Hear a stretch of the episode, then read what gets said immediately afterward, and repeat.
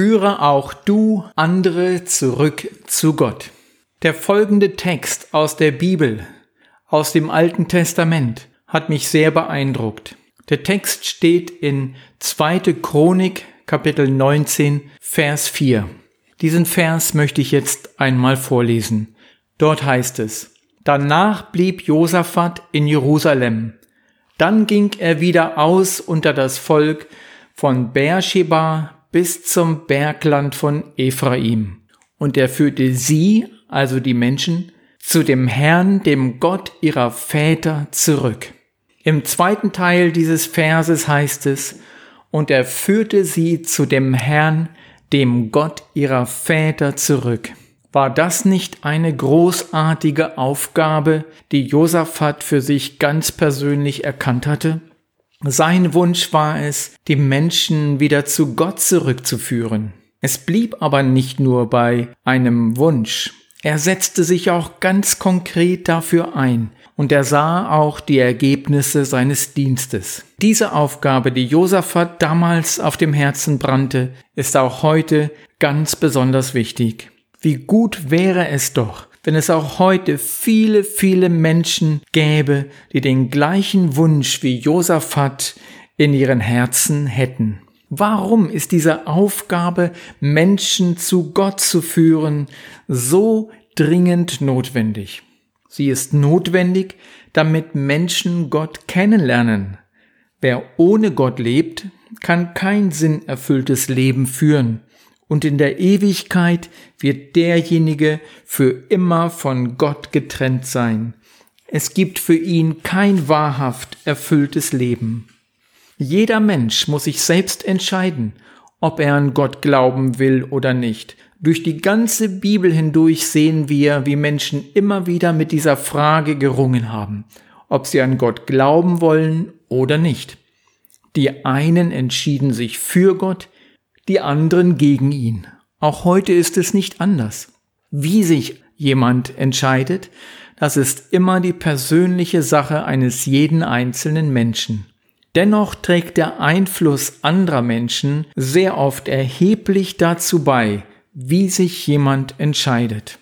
Im Laufe der Menschheitsgeschichte gab es immer wieder Personen, die es sich zur Aufgabe gemacht haben, andere zu Gott zurückzuführen. Dazu gehörten zu der Zeit des Alten Testamentes besonders die Propheten. Zur Zeit des Neuen Testamentes waren es insbesondere die Evangelisten und die Apostel. Aber auch viele, viele Einzelpersonen setzten sich dafür ein, den Menschen Gottes Wort zu verkündigen und sie zur Umkehr aufzurufen. Manche taten dies sehr leidenschaftlich und voller Hingabe. Wenn ich nur könnte, würde ich so gern das Steuer deines Lebens in die Hand nehmen und dich zurückbringen zu Gott. Doch so einfach geht es natürlich nicht. Jeder Mensch muss diese Entscheidung für sich ganz alleine und ganz persönlich treffen. Wer war nun dieser Josaphat, von dem uns im Alten Testament berichtet wird? Josaphat war der vierte König über das Königreich Juda. Er war der Sohn Asas und er regierte in der Zeit von 870 bis 845 vor Christus. Josaphat suchte Gott. Er wandelte auf den früheren Wegen Davids, die Gott wohlgefällig waren. Und Gott befestigte darum auch das Königreich in seiner Hand. Der König Josaphat gehörte zu den einflussreichsten Personen, die andere zum Glauben an den lebendigen Gott führten. In seinem Leben lief aber nicht alles immer nur glatt. Josaphat war durchaus nicht perfekt. Auch in seinem Leben gab es Fehler, von denen die Bibel offen berichtet. Doch das Gute war, dass Josaphat sich etwas sagen ließ. So ging zum Beispiel der Prophet Jehu zu ihm und sprach einen Fehler offen an, den der König begangen hatte. Es hatte Gott nicht gefallen, dass Josaphat zusammen mit dem König von Juda in den Krieg gegen die Stadt Ramoth gezogen war. Wir wissen natürlich nicht, was aufgrund dieser ermahnenden Rede des Propheten Jehus im Herzen des Königs Josaphat vor sich gegangen war. Wir sehen aber die Auswirkungen.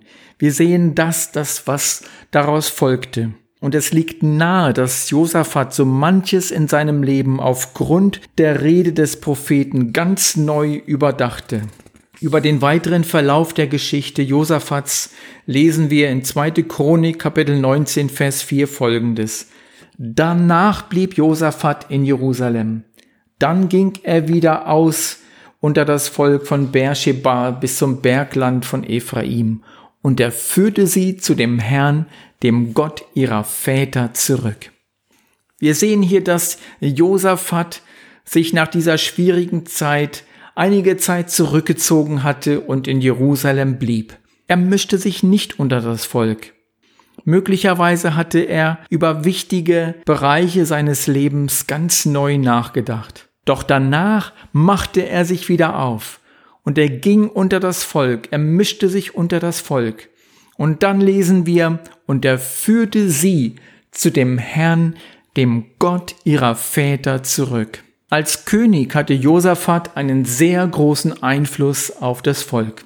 Diesen Einfluss wollte er jetzt nutzen, um die Menschen zu Gott zu führen. Und das war durchaus nicht selbstverständlich. Es gab andere Könige, die genau das Gegenteil taten. Von dem König Rehabiam lesen wir zum Beispiel etwas ganz Trauriges. Wir lesen, dass er Israel zum Götzendienst verführte. Also genau das Gegenteil. Er führte sie weg von Gott. Josaphat war anders. Er liebte den Herrn und er setzte alles dran, was in seiner Kraft stand, um das Volk zu Gott zurückzuführen. Mich erinnert diese Begebenheit, von der wir hier lesen, an eine Begebenheit im Neuen Testament. Und dort lesen wir etwas von Andreas. Andreas war jemand, der bereits Jesus kannte und Jesus nachfolgte. Und dieser Andreas hatte einen Bruder, der hieß Simon. Und als er seinen Bruder fand, erzählte er ihm von Jesus und er erklärte ihm, dass sie den Messias gefunden hätten. Und dann finden wir in der Geschichte von Andreas die schönen Worte, und er führte ihn, also Simon, zu Jesus. Andreas führte seinen Bruder Simon zu Jesus, dem Sohn Gottes und dem Retter der Welt. Simon entschied sich ebenfalls, Jesus nachzufolgen. Und ebenso sollte es auch unser Verlangen sein, Menschen zu Jesus zu führen. Und etwas ganz Ähnliches lesen wir von Josaphat. Er lebte schon lange bevor Jesus auf dieser Erde war, aber er hatte auch diesen großen Wunsch in seinem Herzen, Menschen zurück zu dem Gott seiner Väter zu führen. Und was unternahm Josaphat, um dieses Ziel zu erreichen? Zunächst lesen wir, Josaphat reiste im Volk umher. Josaphat wollte unter den Menschen sein. Die Begegnung mit den Menschen war ihm wichtig, um ihnen die Botschaft Gottes vermitteln zu können. Das kleine Wort wieder deutet darauf hin, dass dies nicht seine erste Reise war. Es war nicht der erste Reisedienst dieser Art. Josaphat hatte also Ähnliches früher auch schon unternommen. Das zweite. Josaphat setzte andere ein, die ebenfalls umherziehen und das Volk belehren sollten. Bereits in Kapitel 17, Verse 7 bis 9 lesen wir davon, dass Josaphat einige Fürsten, Leviten und Priester aussandte, um das Volk zu unterweisen. Sie hatten das Buch des Gesetzes bei sich und zogen in allen Städten Judas umher und lehrten das Volk. Dieses Lehren des Wortes Gottes war notwendig, damit die Menschen den Willen Gottes kennenlernten. Josaphat beauftragte damit vertrauenswürdige Mitarbeiter. Doch auch er selbst beteiligte sich aktiv daran. Ihm war der persönliche Kontakt zu den Menschen in seinem Volk wichtig. Jesus machte es ganz ähnlich. Auch er zog im ganzen Volk umher und er lehrte die Menschen.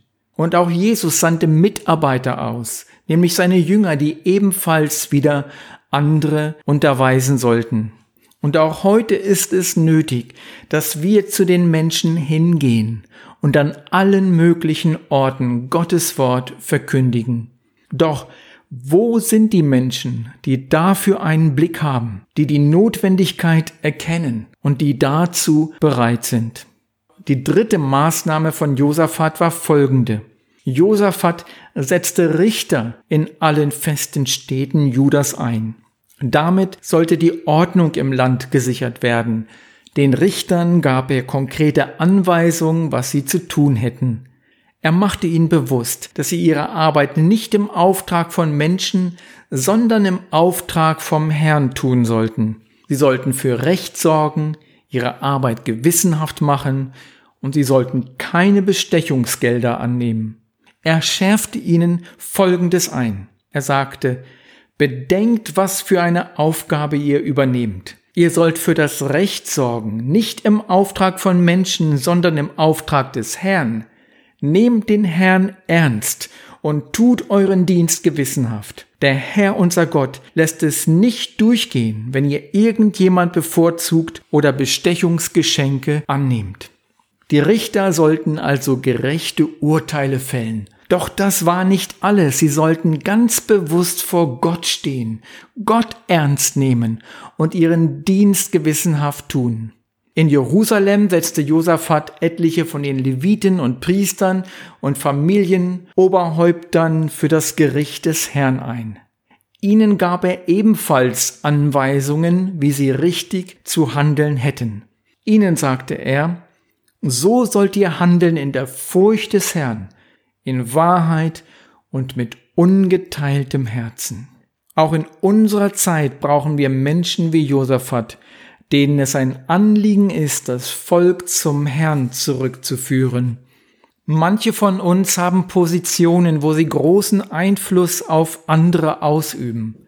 Und wenn das der Fall ist, können sie ihren Einfluss entweder zum Guten oder zum Bösen gebrauchen. Mögen sie ihren Einfluss dafür verwenden, um Gottes gute Botschaft im Volk zu verbreiten. Doch auch diejenigen, die keine besonderen Führungspositionen haben, haben vielleicht doch eine Familie oder einen anderen Kreis von Menschen, in dem sie christliche Werte weitergeben können. Jeder von uns hat Kontakte zu Menschen, die das Wort Gottes brauchen. Lasst uns darüber nachdenken, an wen wir Gottes gute Botschaft weitergeben können und welche Möglichkeiten uns dafür offen stehen. Was könnte doch an Veränderungen in unserem Land geschehen, wenn wir alle wie Josaphat das Anliegen hätten, das Volk zum Herrn zurückzuführen?